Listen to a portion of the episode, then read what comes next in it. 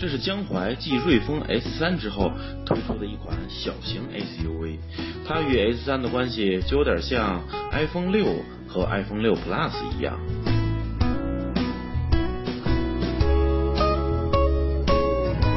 第一眼看到它就觉得挺精神，前脸还有大灯的搭配看起来炯炯有神，车身浑圆小巧，造型上并不孱弱，而车尾。一样突出了江淮的造型风格，所以整辆车虽然小，但我觉得并没有因为尺寸小就不用心设计。再加上我们测试的这款车的翠绿颜色，我们试驾的这辆瑞风 S2 不光外观颜色翠绿的很好看啊，这辆车它的内饰颜色搭配我觉得也很年轻，这种鲜红配上黑色啊，整体非常有运动范儿，吸引年轻人。呃，它这个红色就是。在这个塑料或者说树脂的表面，单纯的一层一层红色啊，如果能像竞争对手那样把这里变成真皮，那无论是触感还是看上去的质感都要好很多。而且我觉得这对江淮来说并不是什么难事儿。你看座椅上就是红色和黑色的皮的搭配，应该是很简单的啊。如果这里弄成皮子，那我觉得，呃，比竞争对手来说，基本上可以说是并驾齐驱了啊。而且它还有一些更出色的地方，我们一会儿会说到。呃，它内饰的颜色就是这样，风格呢，相比于这个外观比较灵动啊，风格显得 线条啊样子显得稍微有一些比较偏，怎么说呢？有点严肃了，我觉得内饰完全可以也活泼一些。你看这个线条就是比较简单的一些啊。再来看看这个内饰的整体做工。整体来说还是不错的，方向盘上的红线啊缝制，还有这个座椅上的红线颜色搭配等等。但是在一些细节地方，你看这个手套箱这个缝这儿，还有我这里啊，还是稍微有一点点没有对整齐啊。希望以后这个瑞风在这方面的下下功夫，这样从材料上、从做工上都提升一块，那么你内饰第一眼看上去给人的感觉就要提升很大一块，绝对是。呃，一个很很高的一个加分项。再来看看空间，啊，它是小型的 SUV，整体这个外观尺寸并不大，但是我觉得就满足我来说还是完全没问题的啊。就是宽嘛，像这种小型车都是稍微窄一些的，它宽度是一七五零，其实也还是可以的，但是。呃，普通体型的朋友，这回我不说正常了，因为说正常显得我不正常了。普通体型的朋友坐在这里是没有问题的。像块头比较大一些的我这样的人坐在这里，可能右手就会到这个副驾的座椅边缘了啊。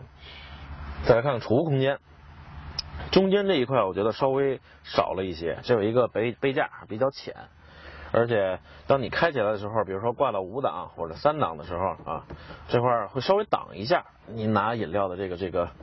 途径和空间，嗯，再往后呢，这一块这么大一块，就是为了放置手刹拉杆，我觉得也有一些浪费了。后面有两个这个杯架啊，不知道是为前排乘客准备的还是后排乘客。但是呢，它车门上的这个储物槽还是挺大挺宽敞的啊，放一些杂七杂八的东西没有问题。所以我觉得，我建议司机的东西就放在这儿吧。啊，副驾驶的东西可以放在这儿，这样两个人都有安排。那么它呢，在这个软件方面也可以说显得比较有诚意啊。这个屏幕的尺寸是七英寸，呃，导航系统配备的是北斗和 GPS 这个双卫星的导航，其中一个如果失效了，那么可以切换到另一个啊。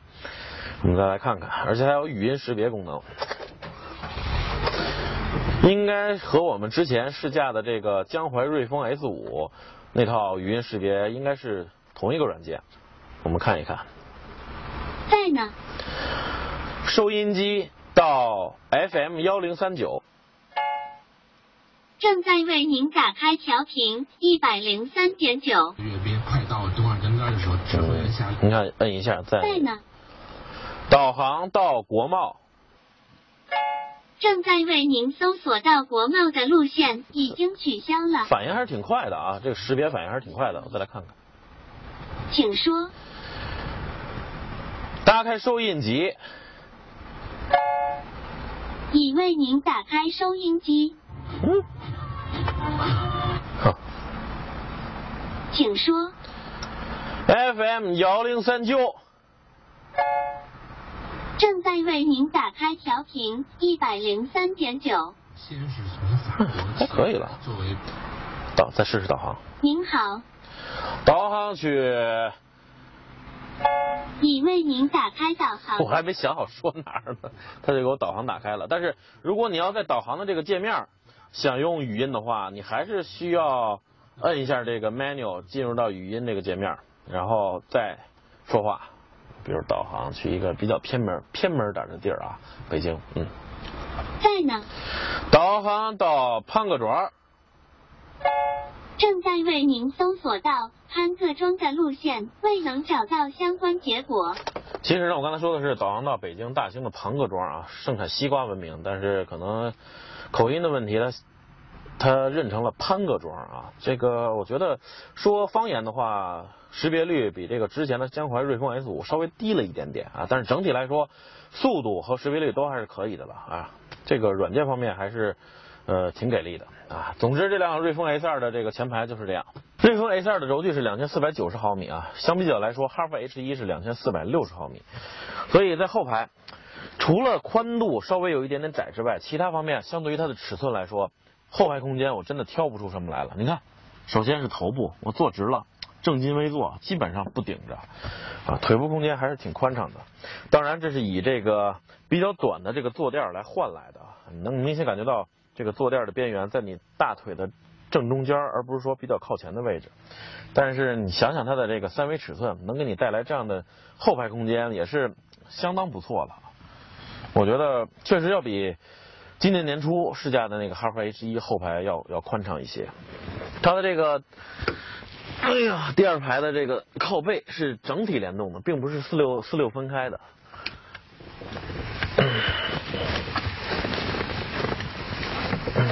稍等，你看，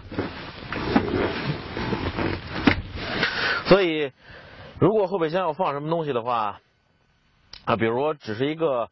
比较窄的，但是稍微长一些的东西，那么可能需要靠背往前倾一点，那么只需要这块倾，但是没办法，整体联动的，所以就要使这个左边的乘客可能也需要往前挪一下了。我们再来看后备箱，来看看后备箱。这一次我们没有清空，是因为这里所有的东西是我们日常拍摄需要的这些装备，好几个三脚架，一个大的箱子。来，请我们的摄像老师给一个特写。大概是这么大，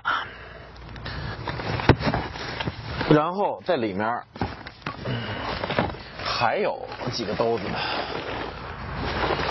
也就是说这辆车你别看它小，但是后备箱相当能装，一个大的包，而且这些装完之后，当你关上它的这个遮物帘，并没有因为底下的东西而顶起，基本上还是平的，所以并不会影响你后方的这个视野。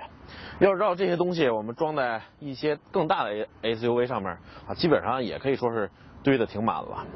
所以说，它这个后备箱容积正常状态下是四百五十升嘛，确实挺能装的，而且充分的利用起来了。我刚才也说了，它这个靠背是可以放倒的，但是放倒的角度是有限的，好像只能到这个位置。但是不管怎么说，这样也可以将这个空间整体变大一些。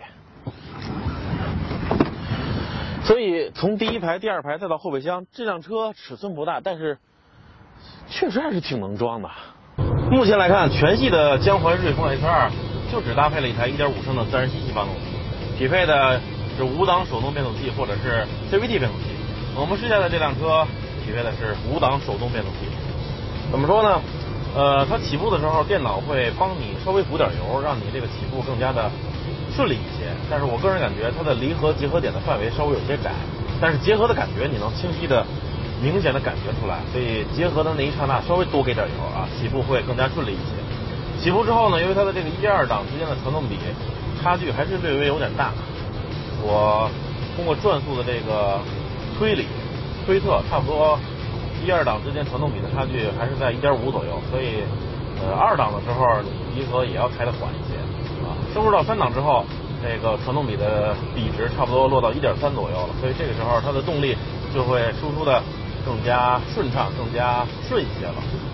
去年试驾江淮和悦 A 三零的时候，那个那台车的发动机啊，虽然也是小排量自然吸气，但是它整体活跃的表现给我留下了比较深刻的印象。那么这辆车。它的发动机也可以说